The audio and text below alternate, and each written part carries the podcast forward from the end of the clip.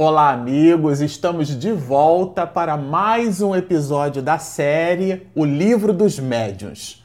Para vocês que estão nos acompanhando desde o início, desde o primeiro episódio, nesse episódio nós estamos na, no capítulo 2, né, da primeira parte do Livro dos Médiuns, aonde Kardec trabalha o conceito, né, ele trabalha com a seguinte expressão: o maravilhoso e o sobrenatural. E agora, hoje, nós vamos ler o item 9. Vamos trabalhar do item 9 até o item 12 dessa parte, dessa segunda parte. É, no, ah, nos itens anteriores, é, nós trabalhamos a visão de Kardec em cima desse conceito do sobrenatural, né? Do, daquilo do espetacular, né? do maravilhoso. E depreendemos naquele episódio anterior, nos episódios anteriores, que nada na visão de Kardec está sobre a natureza, não é? Isto é, o sobrenatural como sendo algo sobre a natureza. E de verdade nós aprendemos que tudo que existe está em a natureza. E Kardec aporta aqui uma linha de raciocínio de que um fato é por nós desconhecido não significa que esse fato não exista ou que não existam leis na natureza capazes de trabalhar e de explicar aquele assunto. E ele então discorre sobre isso. Aqui no item 9, nós vamos encontrar ele dizendo assim: nós rastreamos aqui em amarelo, olha. Mas quem nos prova a intervenção dos espíritos? Porque de verdade, Kardec faz nos perceber que há a intervenção dos espíritos. Hoje nós conhecemos esses fenômenos, né, fenômenos medianímicos, como sendo todo aquele aonde há a participação do médium. Aliás, é, conceitualmente falando, um fenômeno só é mediúnico quando há a intervenção dos espíritos. Existem pessoas, né? Que possuem a capacidade de produzir até o deslocamento de determinados objetos simplesmente com a força do seu psiquismo e não há ali uma intervenção espiritual, não há espíritos produzindo aquele fenômeno. Então, aquele fenômeno não é considerado, é só uma classificação didática, exatamente um fenômeno mediúnico. Ele é um fenômeno, como nos diz Ernesto Bozano, um fenômeno anímico que vem de ânima, alma, isto é, provém parte da própria pessoa. Aqui Kardec faz uma abordagem um pouco diferente. Ele fala da intervenção dos espíritos nesses tipos de fenômeno e discorre toda uma linha de raciocínio. Aporta-nos o codificador, a gente rachurou em rosa para mudar aqui um pouquinho as cores. Nós rachuramos em rosa assim, olha. Princípio de que todo efeito inteligente deve ter uma causa inteligente.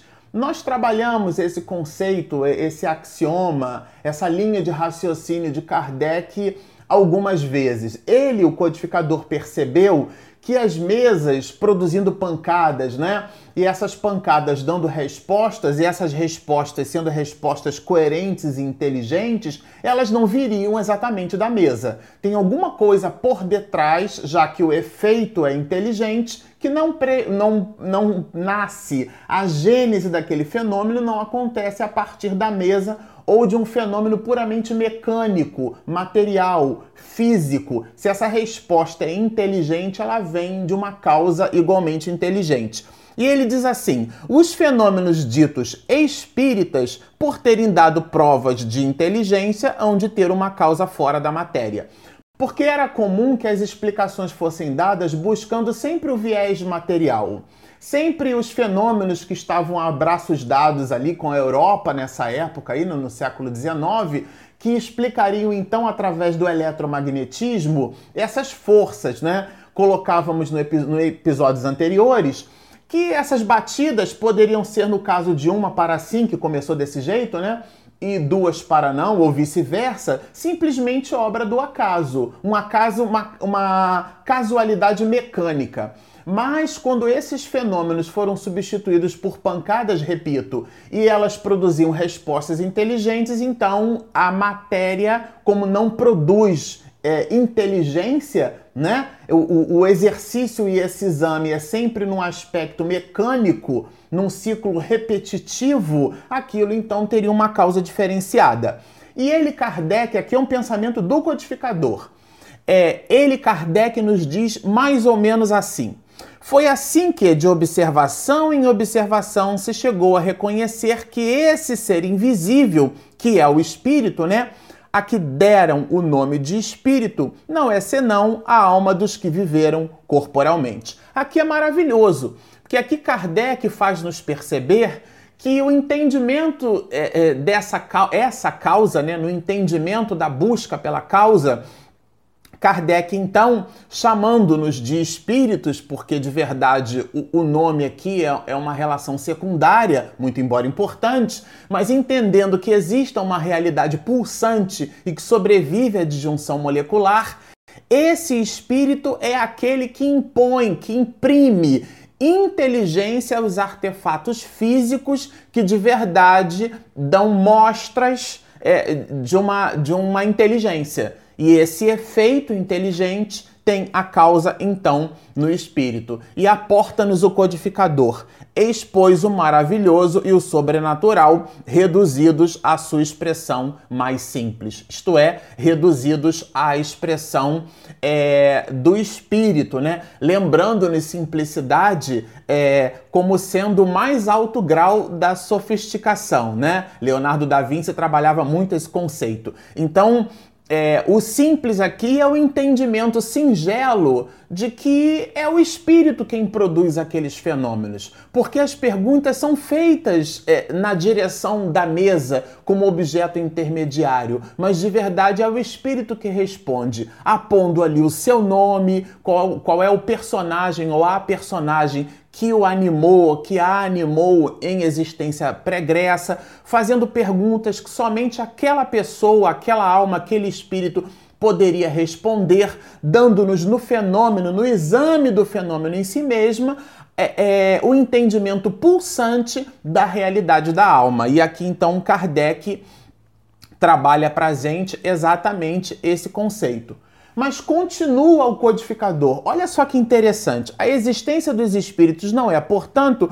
um sistema preconcebido, uma hipótese imaginada para explicar os fatos. É o resultado de observações e consequências naturais da existência da alma. É o espírito se manifestando e dizendo que eu sobrevivi e dando provas disso, né?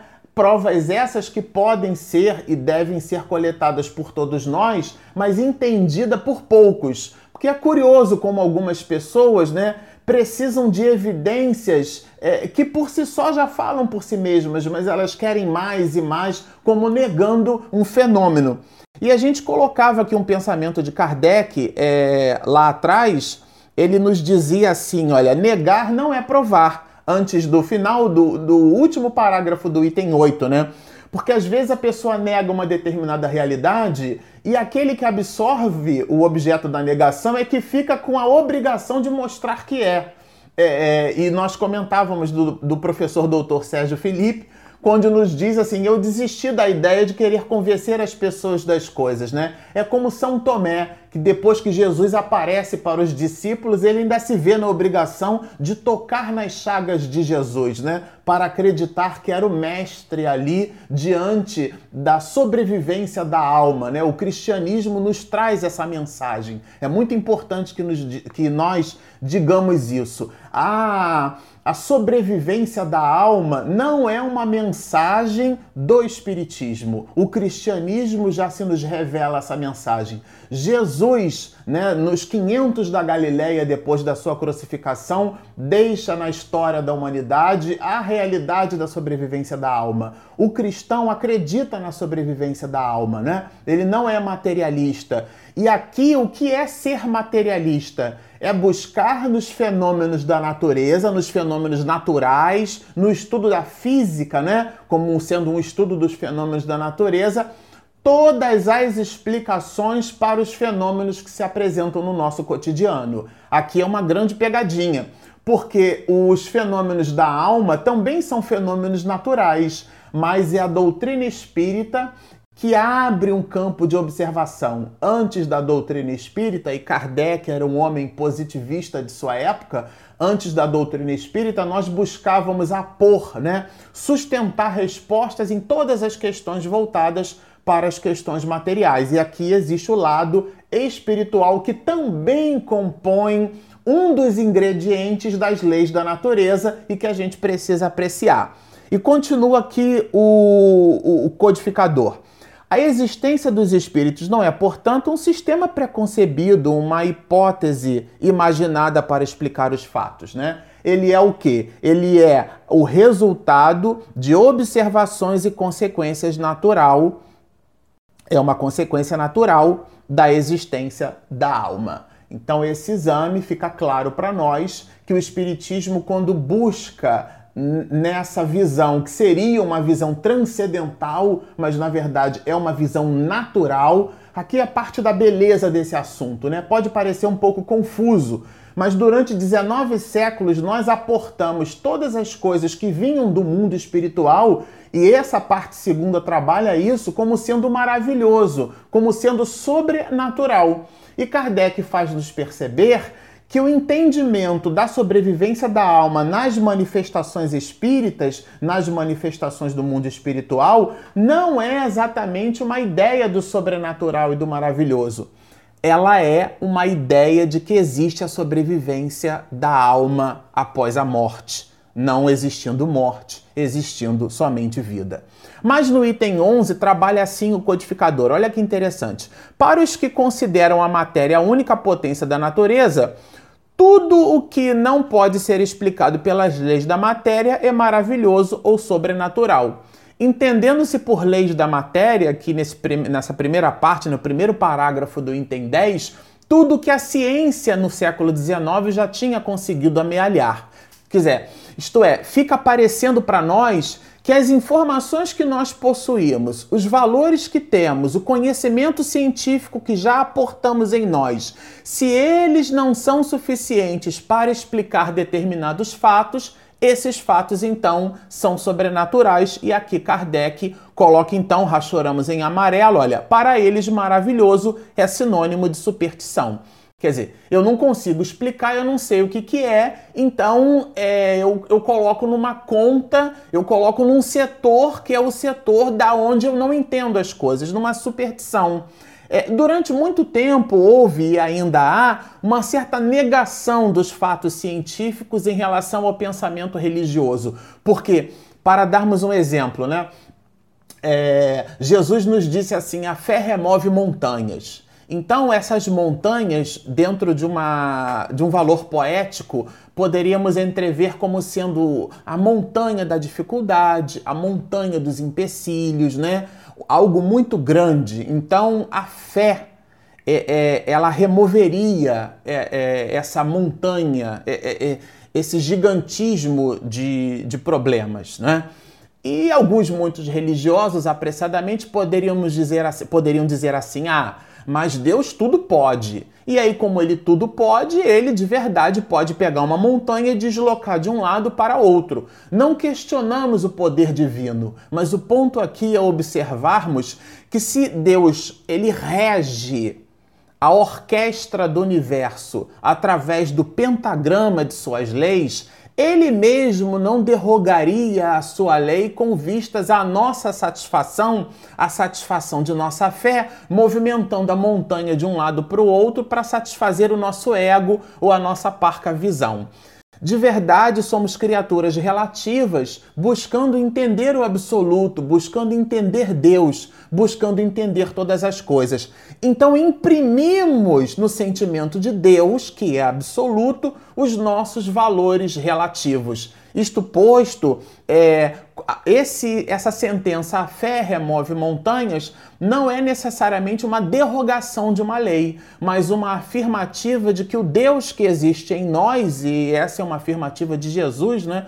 Vós sois deuses, é um Deus com D minúscula, porque somos relativos, somos filhos de Deus, então temos um DNA divino dentro de nós, mas esse Deus que existe em nós é capaz de criar, é capaz de movimentar-se, é capaz de transportar montanhas, porque o poder divino, o poder de resolução de problemas, como o poder criativo que nós temos, por esse DNA divino em existindo em nós, nos promove essa possibilidade. Esse seria um pensamento e não simplesmente a superstição ou a ideia sobrenatural de que Deus derrogaria a sua própria lei. Mas continuemos. Rachuramos aqui em azul. Se fosse assim, a religião que se baseia na existência de um princípio imaterial, sim, porque acreditar no espírito é acreditar em alguma coisa fora da matéria. Então a religião seria um mosaico de superstições. Logo, é, identificar fenômenos que visitam a nossa necessidade de explicá-los não é colocar esses mesmos fenômenos na ordem de um fenômeno sobrenatural. E continuando no item 11, olha o que, que diz o codificador. Os que atacam o espiritismo em nome do maravilhoso se apoiam geralmente no princípio materialista. Isso é muito importante a gente entender, porque os valores é, que nós atribuímos à explicação das coisas, no espiri o espiritismo, ele mostra para nós que esses valores precisam ser diferentes. O exame é todo um conjunto de princípios que nós precisamos ter para analisar aquele fenômeno precisa ser diferente. Isso, inclusive, é, visita um conceito que foi muito, é, é, é muito por nós estudado e, e é uma das características do codificador, que é o pré-conceito. Isto é, é conceituar previamente. O que seria isso? Isso é muito difícil tirar de nós. Conceituar previamente é usar valores e insumos que já possuímos para explicar algo que não entendemos. Aqui, é, de verdade, eu preciso partir, né? O pressuposto é o pressuposto da, da minha cognição.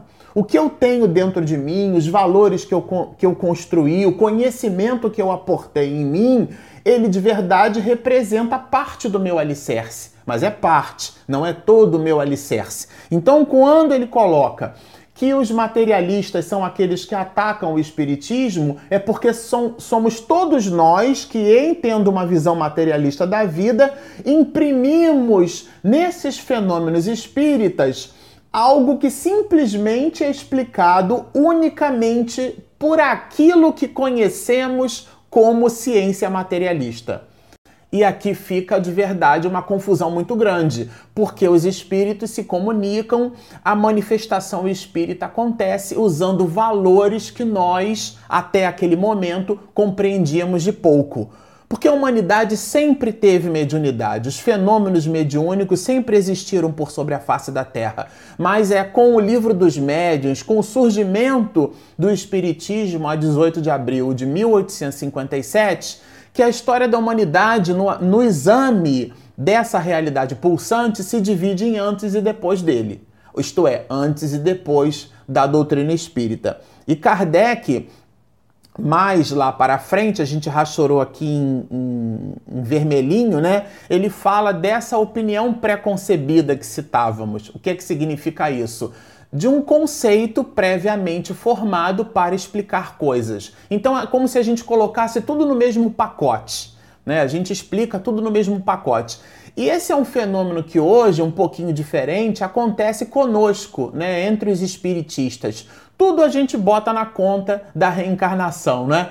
Tudo a gente bota na conta é, da vida pregressa. E o Evangelho segundo o Espiritismo se nos apresenta que algumas dificuldades elas existem em nós como causas atuais das aflições. Então fica um certo fanatismo entre os espíritas em querer aportar todas as dificuldades como sendo unicamente explicáveis pelas existências pregressas. É como alguém que não se dedica ao seu próprio estudo, à sua própria formação, é como alguém que não busca previdência para a sua, pra, sua própria vida, né? visualizando o futuro, visualizando é, a sua permanência no mundo como um ancião, então um plano de previdência, uma moradia. É como alguém que não planeja o seu futuro, se vendo no futuro, não como gostaria.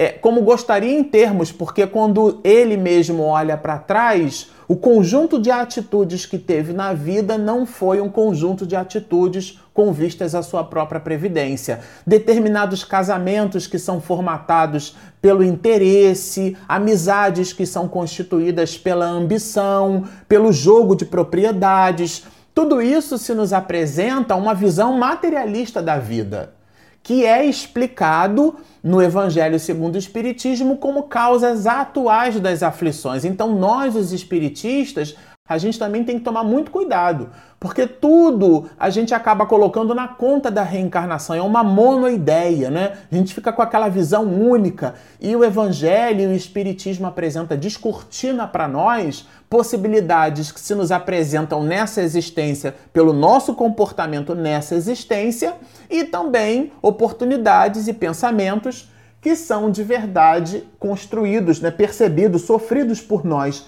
nessa existência, mas que fazem parte de uma vida anterior. Por uma coisa ou por outra, a gente precisa tirar de nós esse pré-conceito.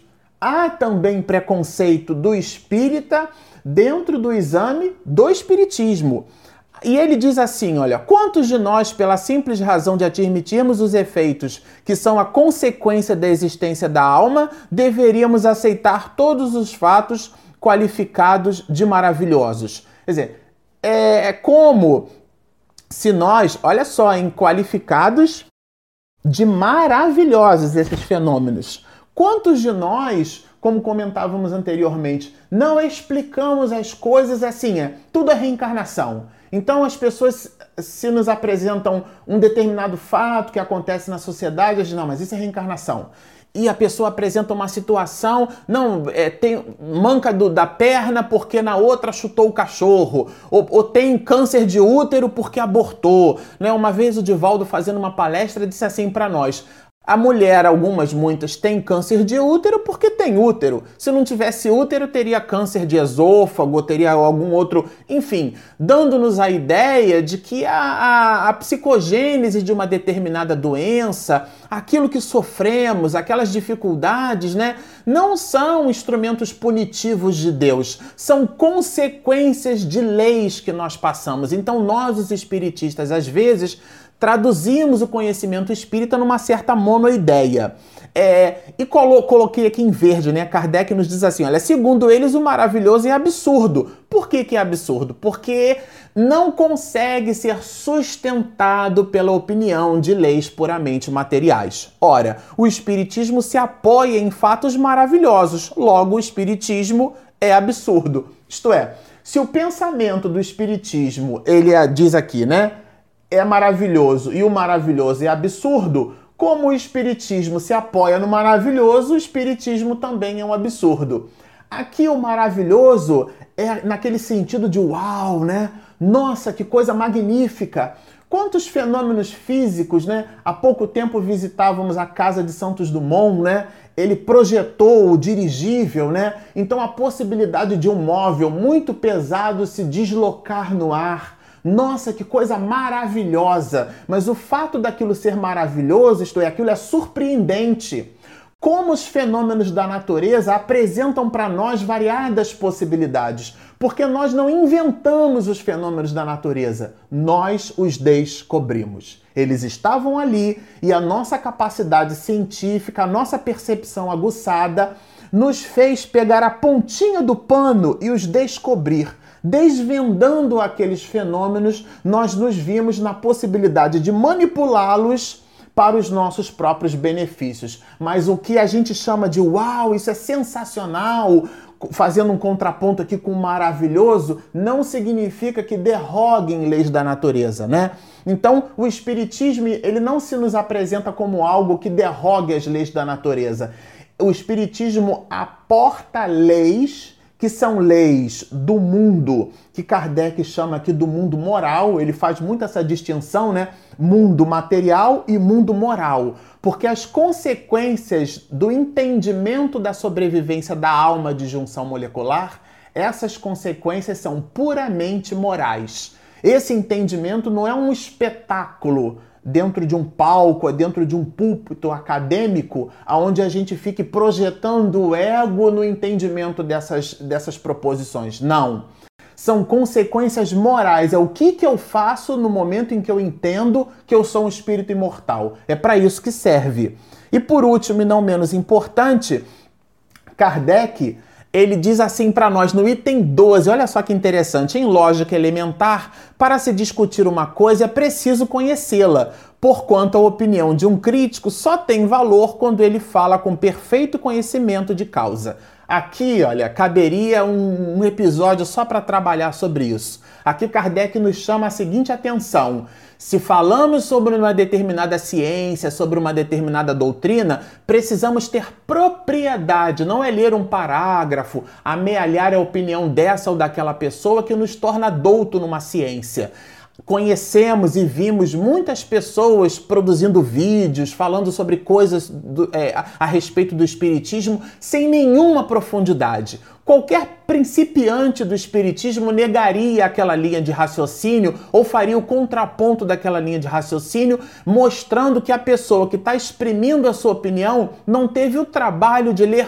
um opúsculo sobre a obra. E Kardec, a gente vai ver na revista Espírita, ele dialoga nesse sentido. As pessoas negam sem de verdade produzir profundidade até no exercício de negação. E ele fala isso aqui no item 12, né? Ele diz para nós justamente isso, quer dizer, a pessoa está negando por negar, né? E, e isso de verdade não se sustenta em si mesmo.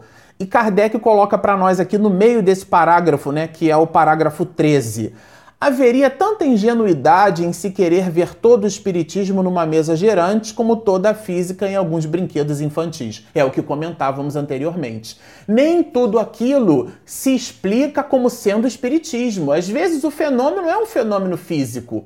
Às vezes você está na cozinha ali fazendo um arroz, preparando uma salada e de repente a porta bate e a porta bate duas ou três vezes e é o vento, é uma energia mecânica. Não é nenhum espírito dizendo para você que você tem que agir dessa ou daquela forma, ou é nenhum evento espiritual. Ah, será que tem algum médium de efeitos físicos na minha família? E por aí vai. E por último, aqui para a gente encerrar, olha, dirão certamente que não dispõem do tempo necessário para tais estudos, essas pessoas, né?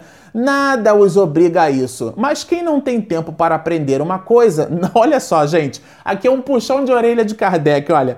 Para quem não tem tempo de aprender uma coisa, não deve discorrer sobre ela e ainda menos julgá-la, se não quiser que o acusem de leviano. Isso aqui é uma observação de, de Kardec bem consistente, bem interessante, bem significativa. Bom, ficamos por aqui. Agradecemos a todos vocês por estarem conosco. É, nós retiramos um comentário feito pra, pela nossa Neuza Santana Guedes. Ela nos deu uma sugestão que a gente vai aportar aqui em nossos vídeos. É, no episódio de hoje, nós trabalhamos os itens 9, né? 9, 10, 11, 12. E a gente vai trabalhar é, 9, 10, 11, 12 13. E no episódio seguinte, nós vamos trabalhar do item 14 do, desse capítulo 2 até o item 17, que é o item que então encerra o capítulo 2 da primeira parte do livro dos médios. Para o próximo episódio, então, estudem o capítulo 14, o item 14 do capítulo 2 até o item 17, que é o que encerra o capítulo. E acompanhando conosco o próximo episódio, vocês vão poder fazer a justa posição do que amealharam nesses, nesses é, parágrafos desses itens e daquilo que a gente vai então colocar no próximo episódio. Postem os seus comentários, nós agradecemos a todos eles, nós estamos respondendo a vocês na medida do possível, ficamos muito satisfeitos, encaramos e recebemos é, os agradecimentos como incentivo para o nosso singelo trabalho, né? A gente que está aqui na frente da, das câmeras, minha esposa Regina Mercadante, que tem um trabalho hercúleo de digitalizar tudo isso, de editar todo esse material. A trilha de áudio vai num jeito, as câmeras vão de outro, ela junta tudo, recolhe material bibliográfico para atender a vocês, para atender ao nosso propósito de colocar na internet, ainda que com a nossa parca possibilidade, mas a singeleza de um estudo sério, de um estudo que o Danilo Juan, lá na Bahia, em Salvador, chamou de espiritismo puro, né? Sem nenhuma pretensão de querer ser melhor do que ninguém, mas com a obrigação de dar aos internautas espiritistas e aqueles que buscam um estudo sério do espiritismo essa raiz, né? Esse entendimento da, do seu nascente, da sua, do seu nascedouro. Então, portanto, fiquem conosco, postem, continuem postando seus comentários. Se seus amigos e você que está nos assistindo ainda não se inscreveu, inscreva-se no nosso canal e sigam conosco. Muita paz!